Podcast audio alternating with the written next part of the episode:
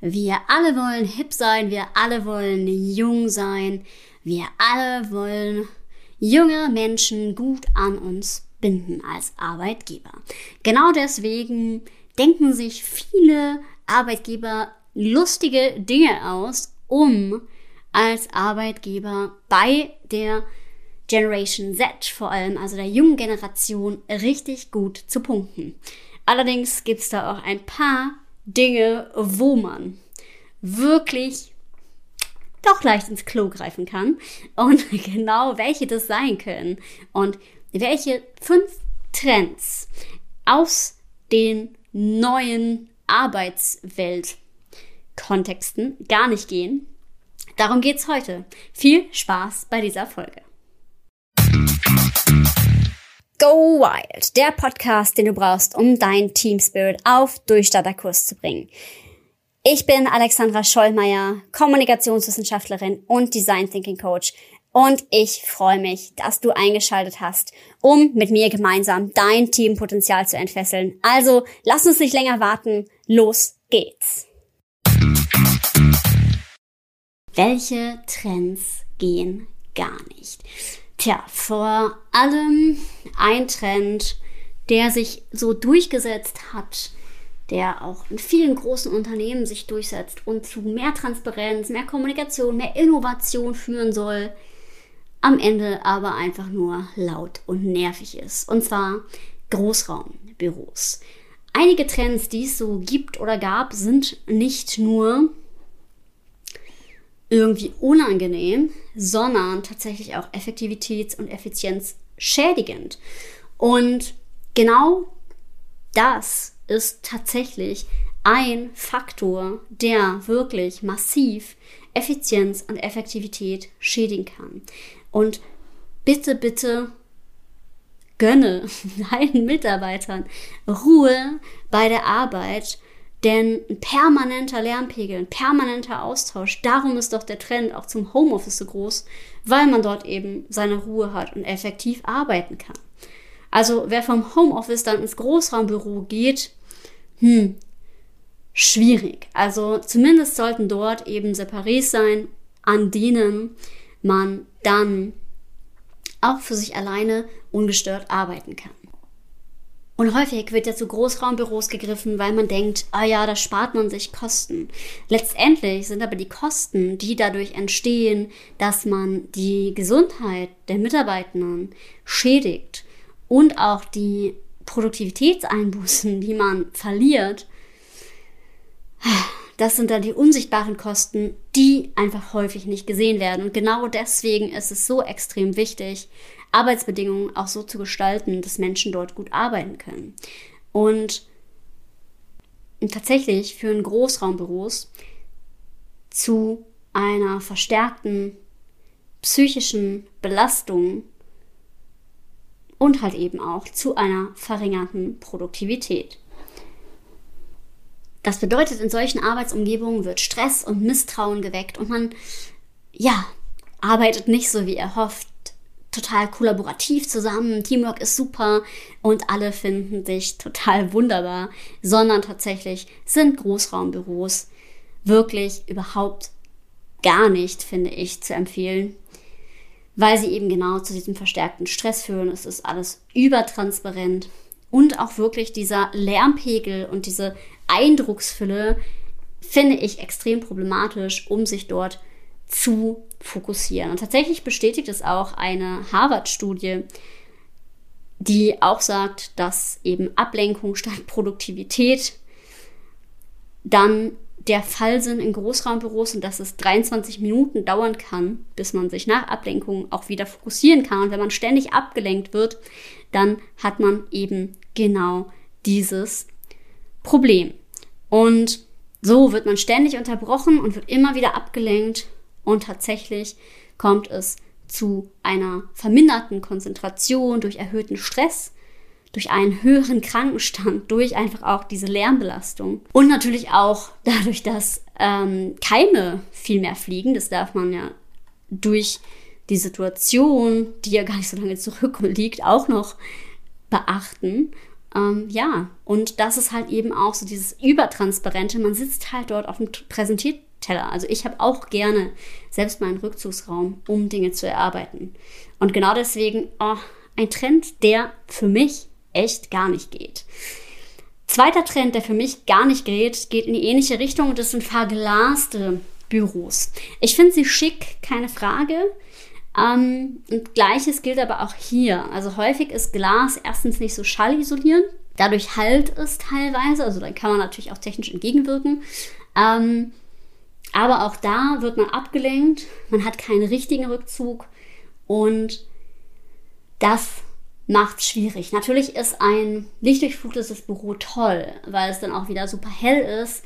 Ähm, hier finde ich dann nur wichtig, dass man wirklich sagt, okay, statt vielleicht komplett verglast, gibt es zumindest Rückzugsecken oder es ist nicht alles einsehbar. Also man hat vielleicht dort irgendwelche Pinnwände oder ähnliches, sodass man quasi trotzdem dieses Gefühl hat von einer gewissen Privatsphäre beziehungsweise auch ja einem, einem Fokus, den man halten kann. Also ich persönlich bin überhaupt gar nicht so ähm, extrem in, in diesen Dingen, dass ich immer sofort denke, oh Gott, ich brauche eine geschützte Privatsphäre.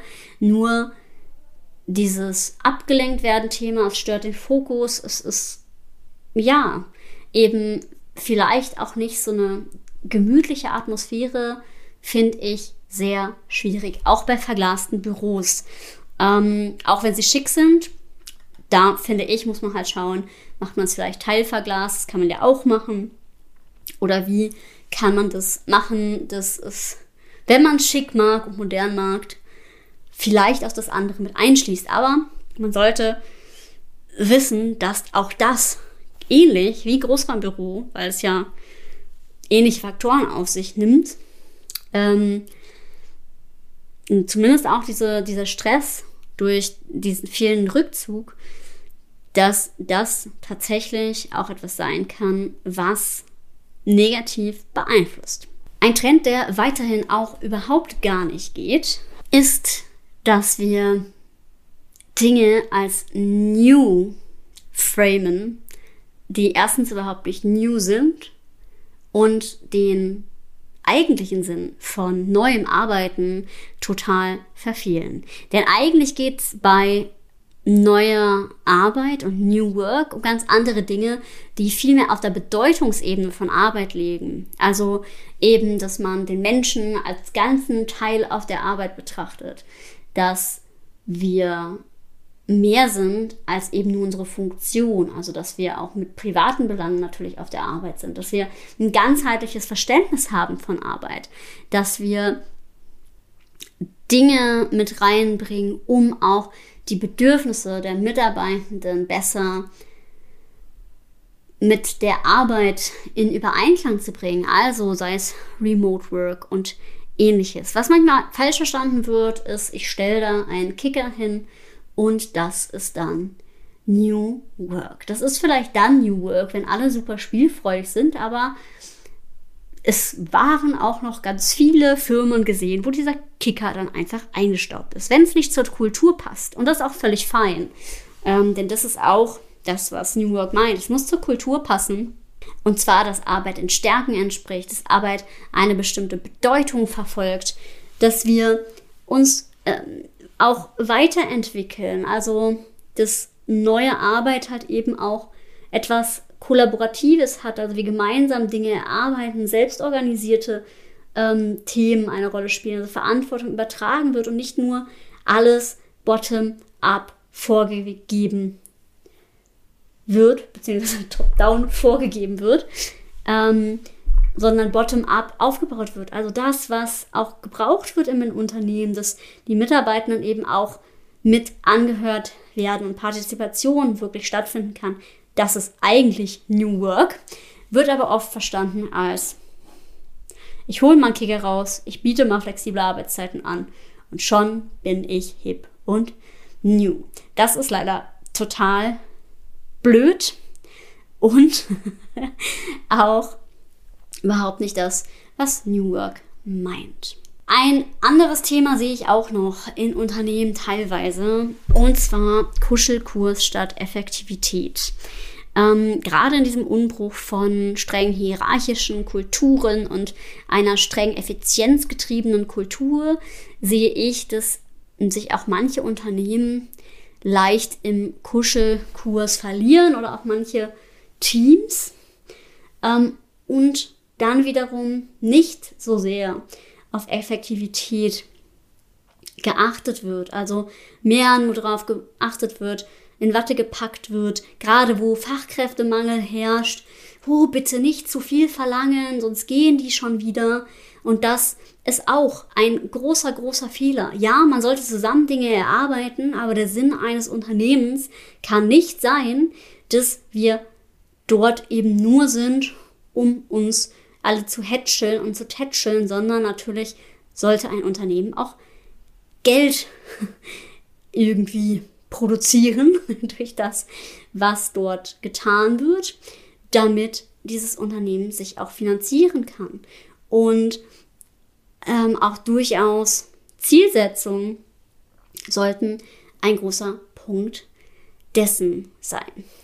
Dann gibt es noch einen fünften Punkt, den ich schweren Herzens mit aufnehme, weil ich den zweigeteilt sehe. Und zwar sehe ich auch noch als fünften Punkt schwierig das Thema Remote Work wenn. Remote Work finde ich klasse, weil es bietet Flexibilität, es ermöglicht private und berufliche Verpflichtungen übereinzubringen. Ähm, es entstresst total. Es ermöglicht an bestimmten Stellen total Fokus, wenn man die entsprechende digitale Struktur im Hintergrund hat, was viele nicht haben oder hatten zumindest, stand damals. Das heißt, wir brauchen eine extrem effiziente Struktur, um remote arbeiten zu können. Ähm, ich finde, remote, und das beobachte ich auch bei den Teamcoachings, wird dann schwierig, wenn zu wenig Schnittmengen mit dem Gesamtteam vorhanden sind. Also ähm, wenn keine zwischendurch Kommunikation mal gewährleistet werden kann, wenn jeder im Grunde nur noch macht, was er will und auch, wenn sich kein Teamgefühl etablieren kann, also man nie ähm, offline mal zusammenkommt, um wirklich die andere Person zu sehen, einschätzen zu können, ihr Kommunikationsverhalten zu erleben und sich auch miteinander einzugrooven, dann kann Remote tatsächlich manchmal auch sehr, sehr, sehr schwierig werden.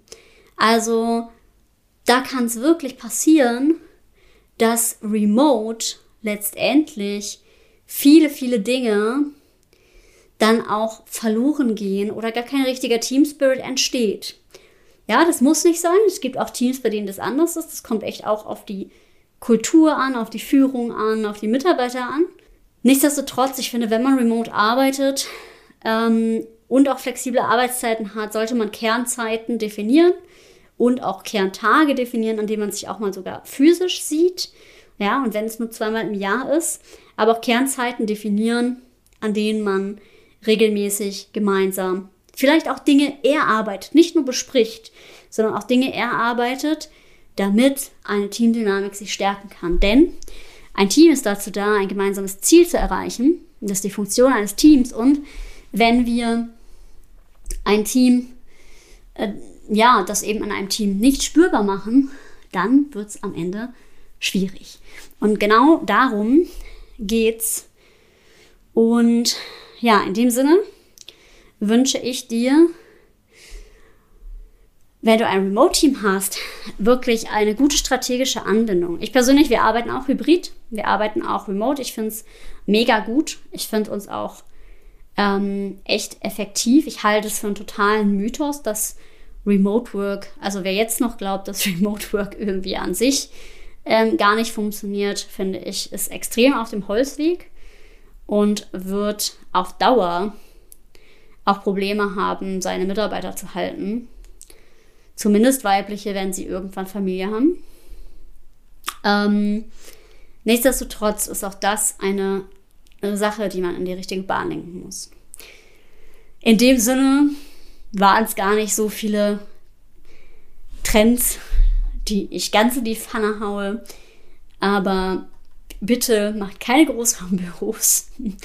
Schützt auch bei Verglasten irgendwie die Sicht. Man kann auch Milchglasfolie drauf machen oder Milchglas nehmen. Und ja, sich wirklich reindenken, in was braucht eine Organisation. Und auch mal kontrovers diskutieren und Remote mit Bedacht einsetzen. Dann seid ihr auf dem richtigen Weg. Und in diesem Sinne, bitte, bitte, bitte geht neue Wege in eine neue Arbeitswelt. Und ja, wenn du sagst, oh ja, eigentlich würde ich gerne wissen, wie ich mein Team noch besser aufstellen kann und wie ich das gut machen kann, dann solltest du nächste Woche Montag bei unserem Workshop mit dabei sein. Der geht Montag bis Freitag, 19 bis 20 Uhr, jeweils eine Stunde. Und ja, da geht es richtig rund. Da beschäftigen wir uns damit, was dein Team auf Durchstarterkurs bringst und was du als Führungskraft tun kannst, um genau das zu erreichen. Und in dem Sinne wünsche ich dir viel Spaß beim Zuhören und viel Spaß, wenn du bei uns in den Workshop kommst. Ich freue mich, dich da zu sehen.